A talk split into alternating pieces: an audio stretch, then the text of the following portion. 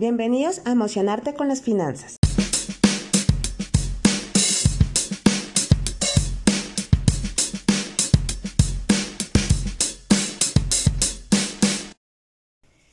Mi nombre es Edna Navarro y cada semana les traeré herramientas y tips necesarios para lograr una relación saludable y armoniosa con sus finanzas.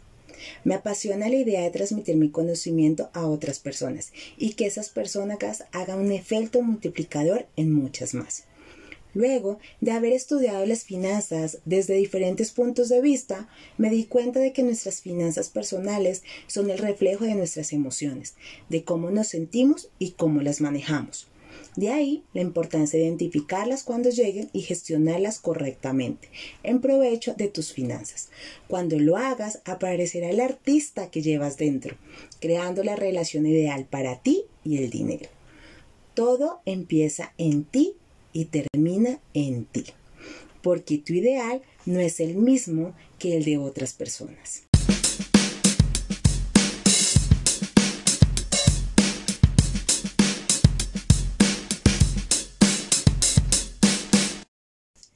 Para iniciar este episodio es importante tener la definición de algunos conceptos. Así que el primero es, ¿qué son las emociones? Son reacciones psicofisiológicas que representan el modo en que nos adaptamos cuando percibimos un objeto, persona, lugar, suceso o un recuerdo importante.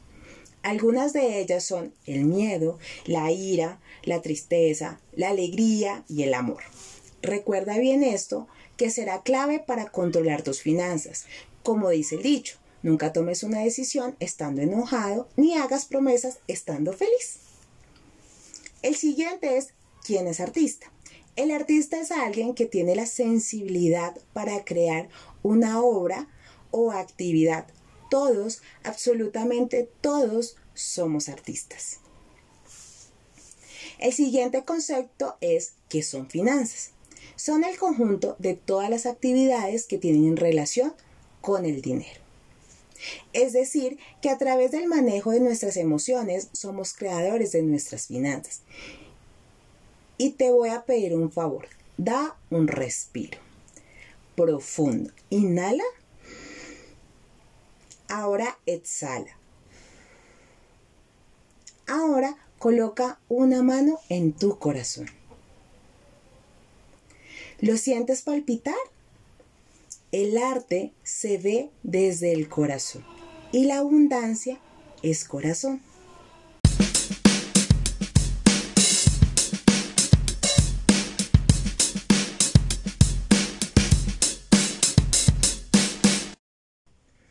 Actualmente, en el mundo de las finanzas empresariales y personales, si uno busca por internet o habla con diferentes colegas, se habla de herramientas y apps que le ayudan a tomar control de las finanzas para optimizar sus resultados, van a aparecer más de 1400.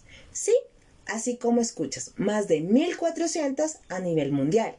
Y te preguntarás, ¿cuál es la que me funciona? ¿Cuál tiene mejores resultados? Antes de hacerte esas preguntas, debes preguntarte, ¿dónde estoy? ¿Cuál es mi situación financiera? Y aún más importante, ¿cuál es mi forma de generar dinero? Y para responder a estas preguntas utilizaremos el cuadrante del dinero del mentor y billonario Robert Kiyosaki el cual estableció de acuerdo a las cuatro formas básicas para obtener ingresos en la sociedad moderna. Entonces, el primer paso para gestionar nuestras finanzas será identificar en qué cuadrante nos encontramos y en cuál queremos estar. El primer cuadrante tiene como nombre E, que significa empleados. Intercambia su tiempo y esfuerzo por dinero. ¿Cuál es su motivación? La seguridad. El segundo cuadrante tiene como nombre A, su significado autoempleado. Sus ingresos dependen del tiempo que dedica diariamente a su negocio, ya que solo trabaja él. La emoción predominante es el miedo. En estos dos cuadrantes el porcentaje son 95% personas y 5% dinero. El tercer cuadrante llamado D significa dueño de empresa. Su tiempo es flexible porque tiene dos o más personas trabajando para él. Su motivación es la libertad. El cuarto cuadrante llamado I significa inversionista. El dinero trabaja para él, generando ingresos que no dependen de su tiempo ni esfuerzo. La emoción predominante es el riesgo. En estos dos cuadrantes el porcentaje es 95% dinero y 5% las personas. En cada uno de los cuadrantes tienes un tipo de ingreso, ingresos lineales para los empleados y autoempleados. Y para los dueños de empresa o inversionista puede aplicar los ingresos residuales o pasivos. En cualquier cuadrante Vamos a vivir diferentes tipos de emociones. Lo que debemos es identificar en qué cuadrante estoy y en cuál quiero estar en un futuro para empezar a trabajar en ello.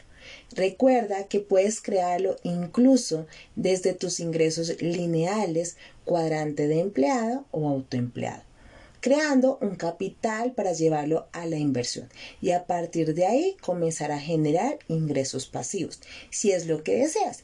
Y si no, puedes gestionar tus ingresos y reorganizarlos para cumplir lo que deseas desde el cuadrante donde te encuentras. Eres un artista y puedes crear el estado financiero que deseas. Anímate.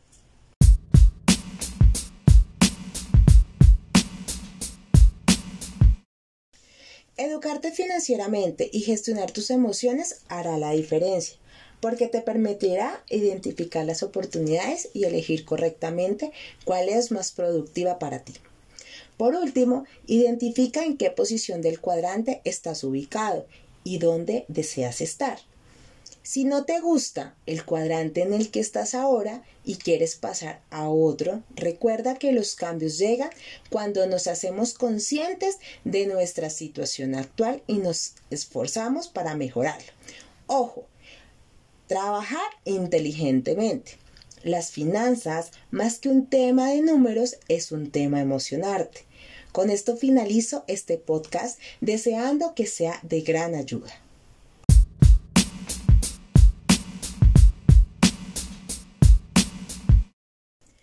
Un abrazo ciber desde este medio de comunicación y nos vemos en el siguiente episodio.